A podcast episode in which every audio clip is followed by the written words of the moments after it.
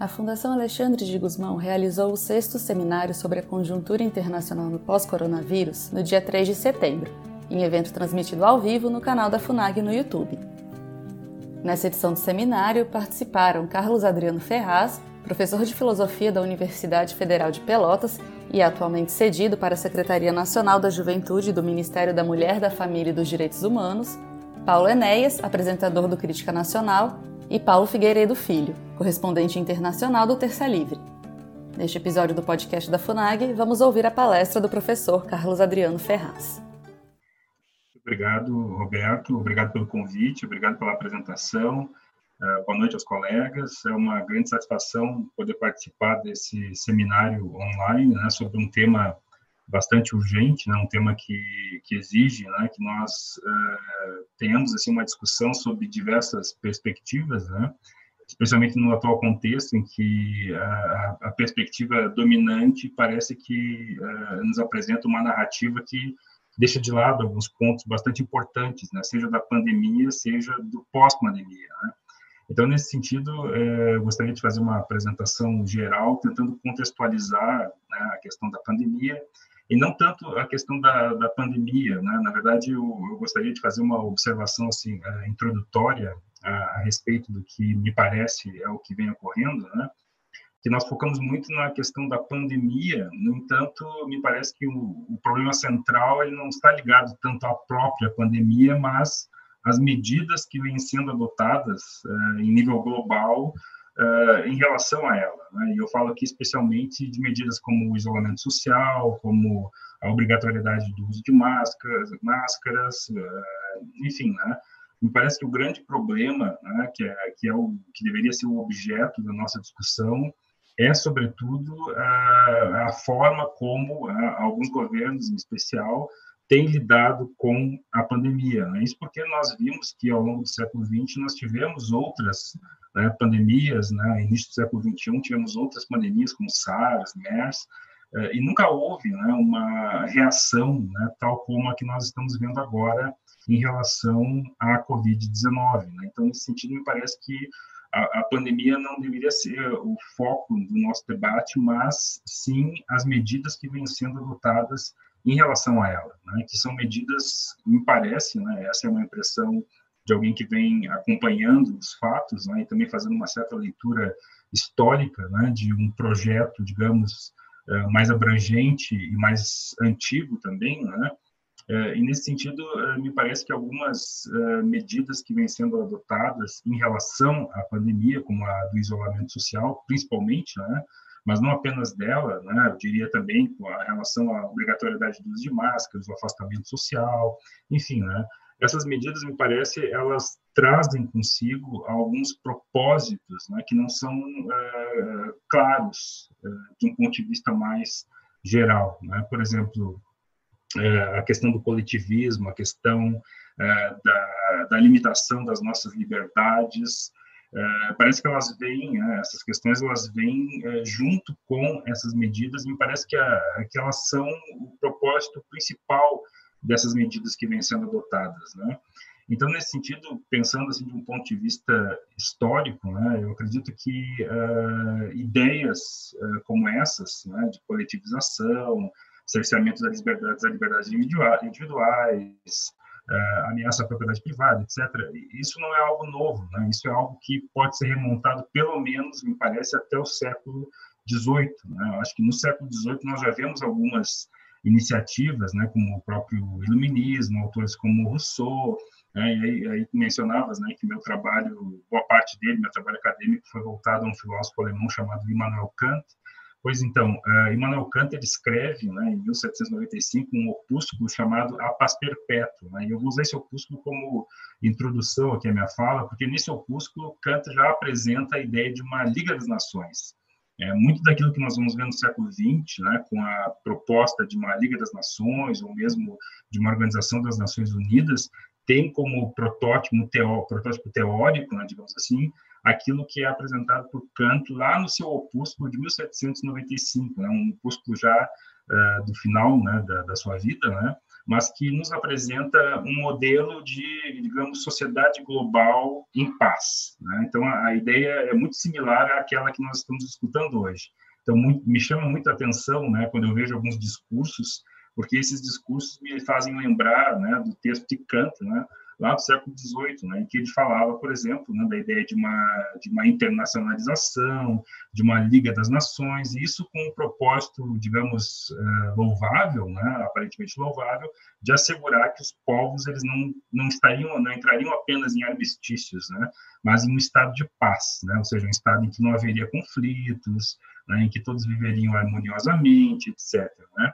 Então, por isso ele propõe né, uma Liga das Nações, ele já apresenta lá essa ideia. Né? E me parece essa ideia, que talvez tenha ficado adormecida por um tempo, ela volta né, eh, já no final do século XIX, depois no início do século XX, ela reaparece, né?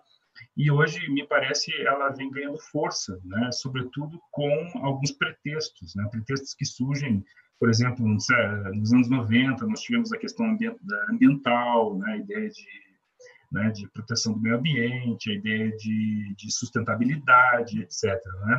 E agora o que nós vemos também é a ideia, a ideia de um combate a um vírus, né, é, de tal forma que, para que esse combate seja bem sucedido, nós temos então que buscar por uma liderança global, né? ou seja, nós temos que né, encontrar, né, no âmbito global, né, uma liderança que uh, consiga conciliar todos os interesses individuais, consiga, digamos assim, uh, eliminar as, as, individualidades, eliminar as diferenças, né, o patriotismo, o nacionalismo, etc. E essa ideia, ela é uma ideia que passa a ser desenvolvida, especialmente no final do século XIX, me parece, né, com o surgimento de algumas sociedades, de algumas organizações, né, a própria Sociedade Fabiana, né, que surge em 1884, ela já traz algumas ideias de, de Jaez, digamos, socialista, né, a ideia deles, na verdade, é essa, né, a ideia deles é introjetar o socialismo eh, na sociedade de tal forma que as pessoas se tornem socialistas sem nem saberem, né, que estão se tornando socialistas, etc. Né? Então, nesse sentido, uh, eu acredito que o que nós vemos hoje, em termos de, de uh, agenda visando a esses fins, não é algo uh, que surgiu agora, né? não é algo que surgiu recentemente. Né? Na verdade, eu gosto daquela frase que o David Rockefeller né, pronunciou lá na, no encontro da ONU de 1994, em que ele diz: oh, nós precisamos de uma de uma de uma ocasião, precisamos de uma, de uma oportunidade para levar adiante a agenda de uma sociedade global, né? Ou ainda como ele fala, né? De uma nova ordem mundial, né? Que é uma expressão que se tornou comum, ela não é nova, né? Mas ela se torna comum especialmente, né? A partir do início dos anos 90, com George Bush, né? O pai, é, depois o David Rockefeller fala sobre isso também, e outras autoridades mundiais vão falar reiteradamente né, de uma nova ordem mundial, né, mas, é, uma, uma, ou como nós chamamos muitas vezes, né, de, uma, de, uma, de uma visão globalista de mundo, né, ou internacionalista, que na verdade é uma, uma, digamos, nova nomenclatura que se apresenta para a visão socialista. Né? Então, nesse sentido, uh, o socialismo ele está por detrás, me parece, né, dessas medidas que estão sendo adotadas recentemente, tendo como pretexto a questão da pandemia. Né? Na verdade, a pandemia ela se tornou uma boa oportunidade para que algumas medidas elas fossem avançadas, uh, de tal forma que hoje nós temos, por exemplo, o isolamento social, que causa né, uma coletivização, né, uma vez que nós estamos buscando por soluções globais, né, nós já não estamos pensando em soluções locais, né, em como resolver isso localmente, né, basta ver o que nós uh, enfrentamos hoje no Brasil, né, em que, em que nós temos o, presidente sendo desautorizado em algumas ações, enfim, né, em que nós estamos uh, uh, vendo uh, vários poderes né, políticos, o judiciário, né, escutando né, a ONU, a Organização Mundial da Saúde, etc. Né? Ou seja, nós estamos hoje deixando de lado a, a uma, digamos, uma ação localizada, uma ação local, né, que seria muito mais, digamos, estaria muito mais de acordo com o espírito liberal, né, ou seja, de nós resolvemos as questões localmente a partir das no, da nossa situação, a partir das nossas necessidades, etc. E estamos disputando uma agência, né, uh, internacional, né? E esse discurso ele tem sido muito frequente, né, que nós precisamos escutar uma liderança global, temos que escutar, né, uma, digamos, essas organizações como a ONU, o MS, etc., como, como digamos, uh, uh, coordenadoras das nossas ações. Uh, isso nos leva, né, essas medidas que têm sido adotadas, a uma, a uma terrível violação das nossas liberdades, como nós temos acompanhado é, em nível mundial, né, não é algo que está acontecendo apenas aqui no Brasil, mas nós estamos acompanhando isso né, no mundo inteiro. Em alguns países, me parece, isso é mais uh, rígido do que em outros, em outros né? mas o que nós estamos acompanhando é, de fato, uma violação das nossas liberdades, além desse coletivismo, né, ou seja, nós temos que pensar em termos globais, em termos uh, coletivos, né? nós estamos obviamente violando as liberdades individuais, porque o coletivismo ele é um contraponto, ele é a oposição do, da individualidade, né? Eu não falo aqui em individualismo como egoísmo, eu falo em individualidade, ou seja, né, nas liberdades individuais, uh, dentre as quais estão a liberdade de expressão, a qual vem sendo tolhida duramente, né? Uh, no Brasil, por exemplo, né, nós temos acompanhado né, a, perseguição, a punição, enfim, né, o cerceamento né, da liberdade daqueles que se opõem, por exemplo, ao, ao isolamento, né? daqueles que eh, defendem, por exemplo, o uso da hidroxicloroquina, enfim, ainda que eles tenham bons argumentos, e vejam que é interessante que, por exemplo, nós temos diversos uh, teóricos de renome mundial, né? na Alemanha, na França, nos Estados Unidos, na Inglaterra, enfim, nós temos diversos teóricos relevantes mundialmente, inclusive prêmio Nobel, né? que argumentam duramente contra, por exemplo, o isolamento social, demonstrando que não há razão alguma que justifique o isolamento social. No entanto, esses autores eles simplesmente foram ignorados, né? ou seja, eles estão sendo deixados de lado. Né? É, por quê? Porque nós temos uma pauta que visa é, assegurar esse isolamento, porque interessa as consequências do isolamento, e as consequências são coletivização, violação das liberdades individuais, dentre as quais eu citei a liberdade de expressão, mas há outras, por exemplo, a liberdade econômica está sendo duramente afetada.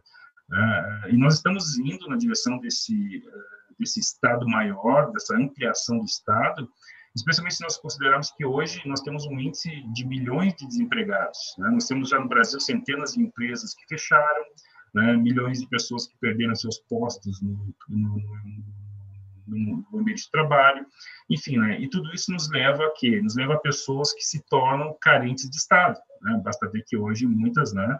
Milhões delas, né? Necessitam? Do auxílio do governo federal, do auxílio da União, né?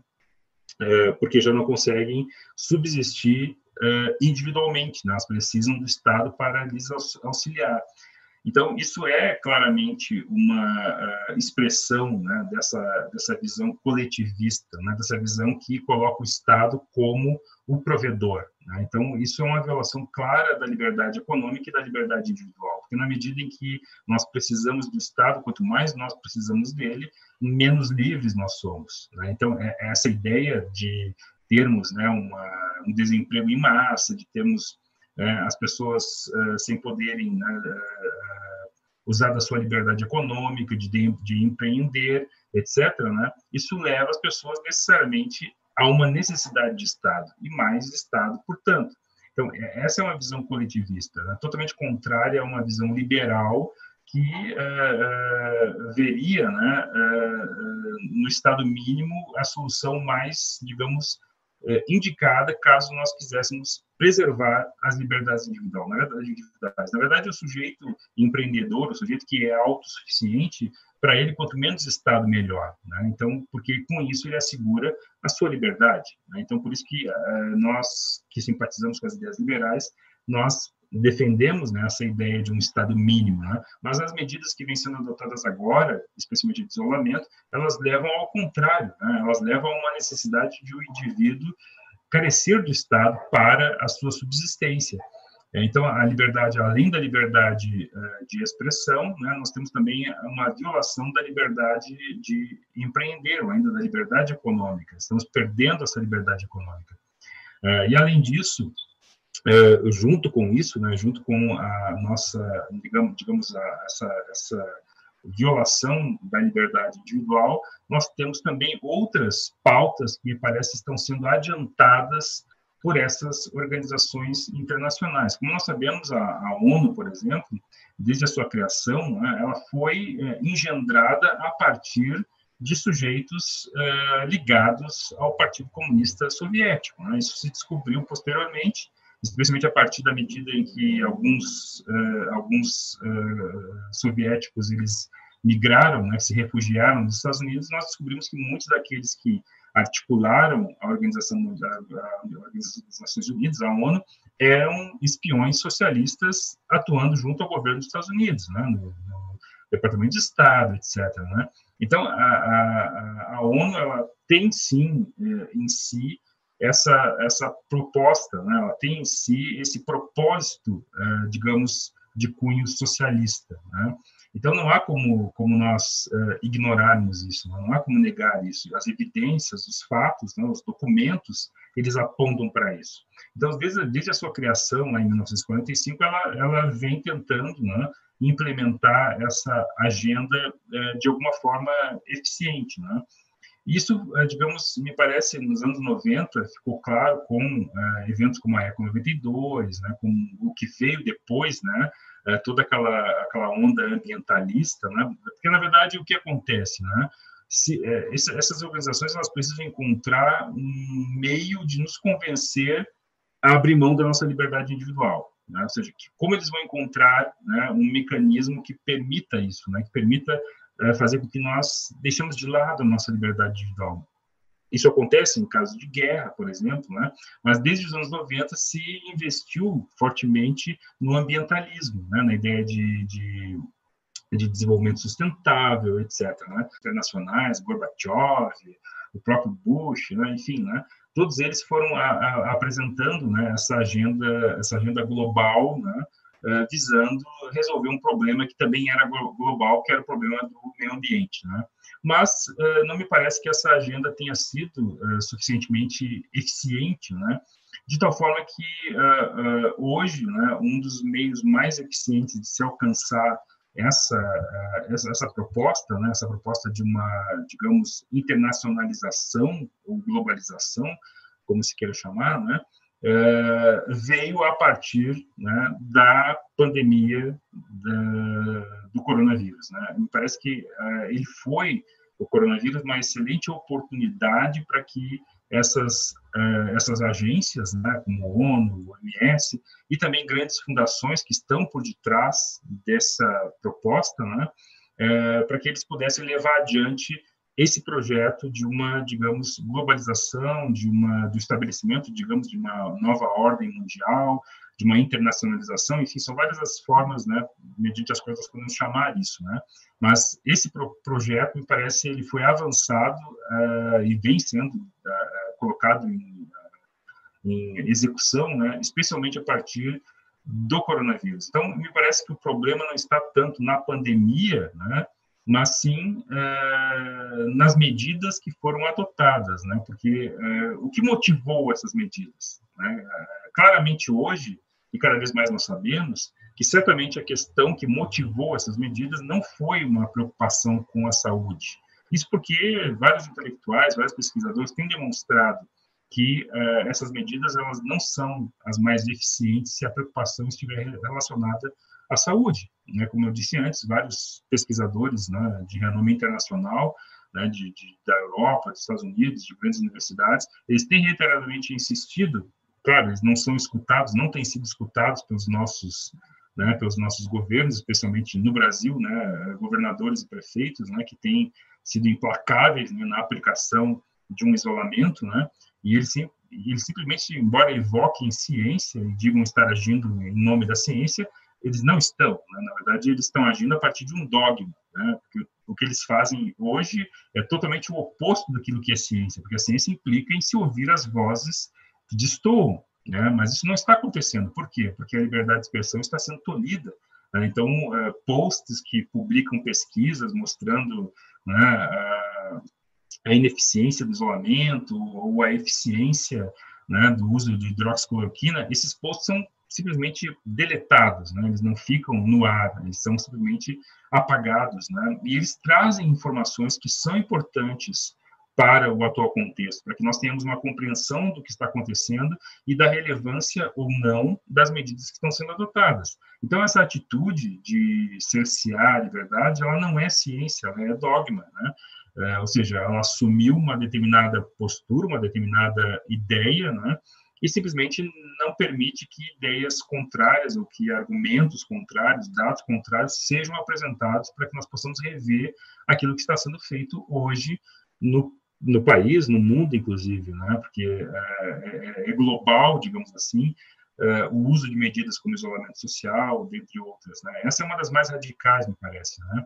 Então, esse é um outro ponto. Né? Então, com isso, é, é, avançada a ideia, por exemplo, de coletivismo e de violação da liberdade individual, porque o, o ideia é exatamente, a ideia é exatamente essa, né? é cercear, é eliminar a individualidade, né? é, é, digamos, é, é, obliterar a individualidade. E é algo que está acontecendo com essas medidas. E esse é um propósito tipicamente socialista. Todos os modelos socialistas, eles uma das primeiras ações deles é exatamente essa: é cercear a liberdade, é anular a individualidade, é tornar o sujeito dependente do Estado. E é o que nós estamos acompanhando agora. Nós estamos vendo isso concretamente. Né? Nós estamos nos tornando uh, dependentes do Estado. Né? Nós estamos tendo as nossas liberdades cerceadas. Ah, então, além do coletivismo, da anulação da individualidade, eu diria que ainda há outras pautas que são tipicamente eh, de esquerda, né, que são tipicamente socialistas, que também estão sendo avançadas. Basta nós observarmos que a ONU, por exemplo, ela tem aproveitado a ocasião, digamos assim, mediante a Organização Mundial da Saúde, para avançar a ideia, por exemplo, do aborto, né, eh, que também é uma pauta tipicamente de esquerda, e é uma pauta ligada a outra, que, que digamos assim, é o lado obscuro do aborto, né, que é a pauta da eugenia. Né? E lembramos assim que, a, a, especialmente desde o início do século XX, né, desde o surgimento da, da Planned Parenthood, por exemplo, a, o aborto ele sempre esteve ligado à eugenia, né? sempre, sempre esteve, esteve, próximo da eugenia. A Planned Parenthood, por exemplo, ela era ligada à Sociedade Americana de Eugenia, né? Só que, claro, a eugenia ficou, eh, e a própria Margaret Sanger, Sanger né, que era que fundou a Planned Parenthood, ela dava discursos para o Klux ela falava claramente sobre as ervas daninhas, né, tem discursos dela em, ela fala, em que ela fala que temos que evitar né, que essas ervas daninhas se proliferem, né, e não de forma surpreendente, 80% das clínicas da Planned Parenthood ficam uh, próximas a bairros hispânicos e negros nos Estados Unidos. Né? Seja, há uma distância em que as mulheres podem caminhar até a clínica para realizar um aborto.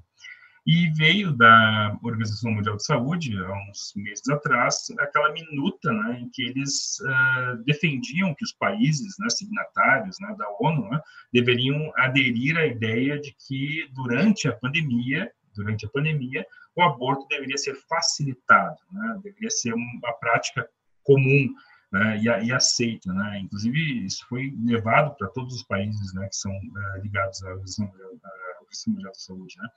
Então, essa é outra pauta que também vem uh, uh, junto nesse bojo. Né? Então, vejam, me parece, observando né, as medidas que vêm sendo adotadas pela ONU e alguns países, que coletivismo, fim da individualidade, cerceamento das liberdades, implementação do aborto, ampliação do aborto para controle populacional. E basta lembrar que uh, o próprio Gorbachev, que eu citei antes, né, ele, já, ele já dizia, né, lá na, durante as discussões dos anos 90, que nós temos que cortar a população em 90%. Né? Isso vem de acordo com a, com a Carta da Terra, enfim, né, com aqueles documentos que foram produzidos ali nos anos 90, e que visavam, digamos, tornar o mundo um ambiente mais uh, sustentável. Né? Dentro dessa ideia de sustentabilidade está fomentar a prática do aborto, que já é uma prática bastante, uh, bastante significativa no mundo, né? são cerca de 125 mil abortos por dia no mundo, né? em torno de 45, 50 milhões por ano. Mas ainda assim, né, nós estamos acompanhando essa, essa tentativa de ampliar né, a prática do aborto, que não é, digamos que não, é, embora eles falem né, numa redução populacional mais abrangente, né, me parece que a preocupação deles está, sobretudo, com é, determinadas regiões. Né? Por exemplo, se nós formos observar dados de natalidade, né? A Europa hoje tem em torno de 1,5, né? enquanto que na África subsaariana são uh, 5,5, 7,1, enfim. Né? Uh, então, a preocupação deles certamente não é com a redução populacional europeia, né? Assim como aconteceu lá em meados dos anos 70, quando o Harry Kissinger né, organizou aquele famoso relatório Kissinger, né, em que ele analisava ali aqueles países que deveriam ter um controle populacional rigoroso, né, dentre os quais estava o Brasil na época. Né, na época do documento, né, o Brasil estava lá incluído como um país preocupante, né, ou seja, em que deveriam ser implementadas práticas de controle populacional, não apenas isso, de redução populacional também, e aí o Kissinger fala em uma redução de 50%, né? isso lá em meados dos anos 70, né? Uh, depois, nos anos 80, nos, no início dos anos 90, o, o Gorbachev fala em uma redução de 90%. E isso veio agora, uh, claramente, através dessa uh, tentativa né, de a ONU levar a prática do aborto, a sua ampliação né, em todos os países né, que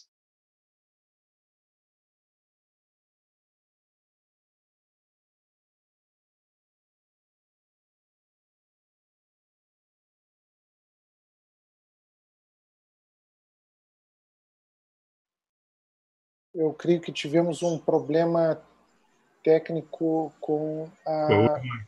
a houve uma interrupção aqui na, na talvez na, não sei uma falha na internet ou algo não sei. Uh, se se puder retomar então uh, professor Ferraz. Sim.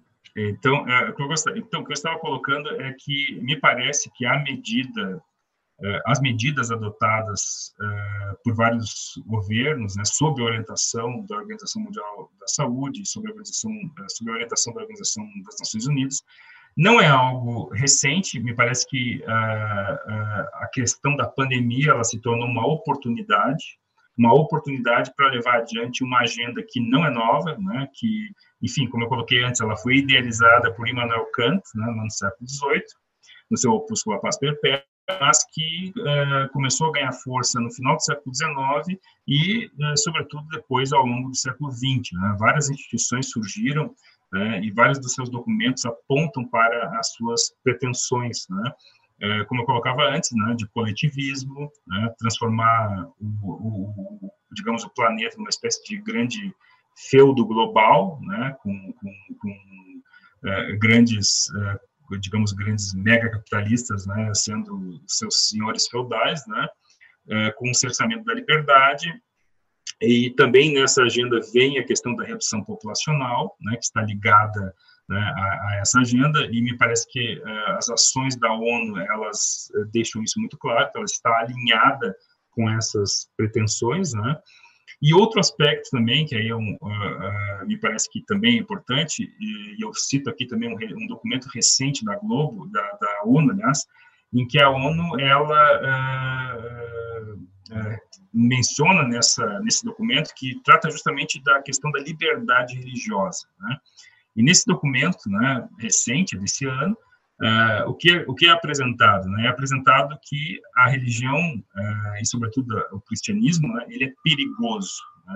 E ele é perigoso por quê? Né? Porque ele, ele acaba sendo uma ameaça a essas pretensões uh, globalistas, essas pretensões que visam violar a dignidade da pessoa humana, né, como é o caso do aborto. Né? Enfim, né? então é interessante notar que claramente há também uma preocupação dessas organizações em uh, cercear a liberdade religiosa também. Né? Por quê? Porque, na verdade, uh, aqueles princípios fundamentais, sobretudo da moralidade judaico-cristã, eles são obstáculos à realização uh, desse propósito que nos é apresentado pela ONU e, pelo, e, por aqueles que defendem a ideia né, de uma sociedade global, né, de uma liderança global, de uma digamos, de uma governança global, que é uma expressão, inclusive, que tem aparecido em alguns discursos, né? Nós precisamos de uma governança global, né?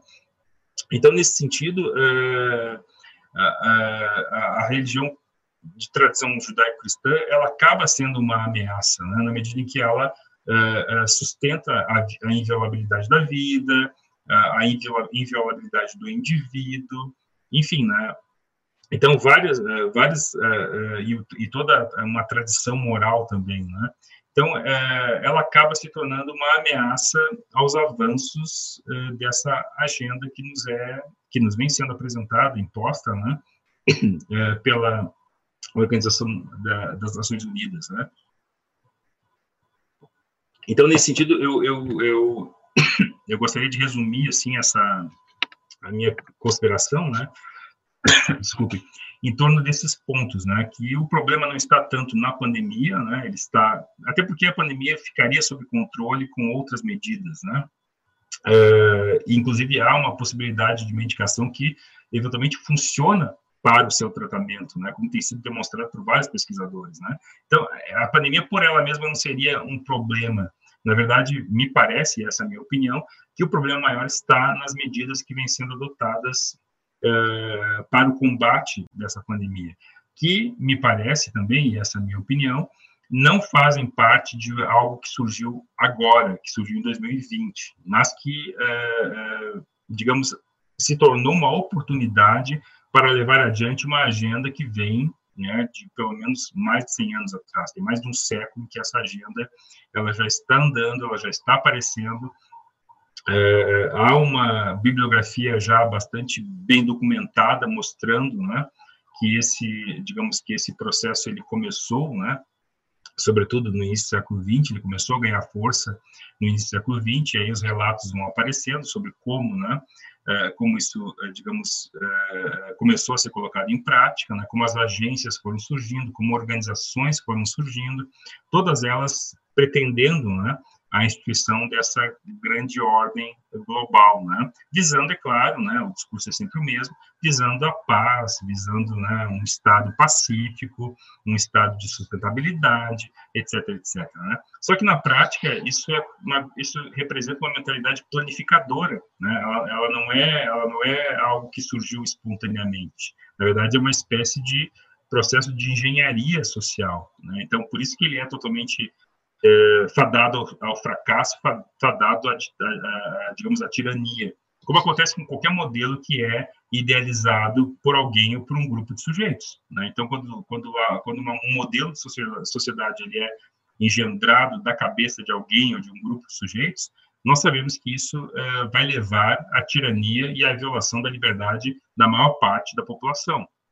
Então, isso está sendo é, levado, digamos, a efeito por muito tempo, né? E agora me parece surgiu essa oportunidade. E me parece que essa oportunidade está sendo, digamos, aproveitada, né, por essas organizações e por diversos políticos, etc., porque é, fica claro que a pretensão deles é, é nos levar ao coletivismo, a necessidade de mais Estado e também ao fim da nossa liberdade nas suas mais diversas expressões, de pensamento, de expressão, de imprensa, de, de, de econômica também, né?